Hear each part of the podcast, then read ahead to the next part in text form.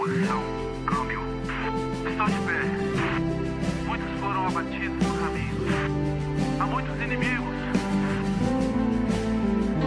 Espera. Já visto meu alvo.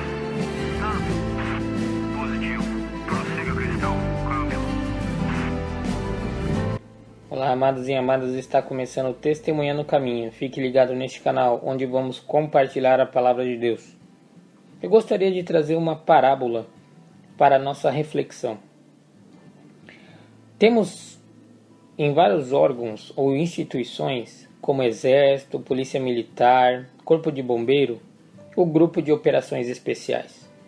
Esse grupo é formado por pessoas altamente treinadas e qualificadas para o resgate de vidas de reféns e missões em locais de alto risco.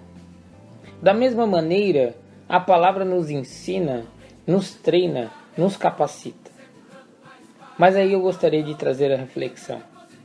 Sabendo sobre isso, tenho algo importante para dizer. Estamos em guerra e esta guerra está acontecendo diante dos nossos olhos. E às vezes não vemos. O inimigo tem feito inúmeras pessoas reféns, aprisionadas, escravizando e até mesmo coagindo tem cegado a muitos no entendimento com suas táticas e com seu exército desertor de potestades e principados. Assim como diz em Efésios 6, versículo 12. Só estamos aqui hoje porque um dia alguém lutou por nossa salvação e o Evangelho nos alcançou, nos libertando. Não dá para ficarmos parados enquanto o inimigo trabalha de dia e de noite para destruir casas, famílias e vidas. Não podemos parar de lutar enquanto o diabo continua ceifando vidas pelo mundo afora. Nossa missão é resgatar as vidas das mãos do inimigo e conduzi-las a Cristo. Fazer parte do exército de Deus é uma grande honra e um grande privilégio. Fomos alistados, assim como está em 2 Timóteo 2, versículo 3 e 4.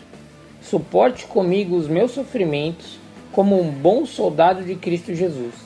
Nenhum soldado se deixa envolver pelos negócios da vida civil, já que deseja agradar aquele que o alistou.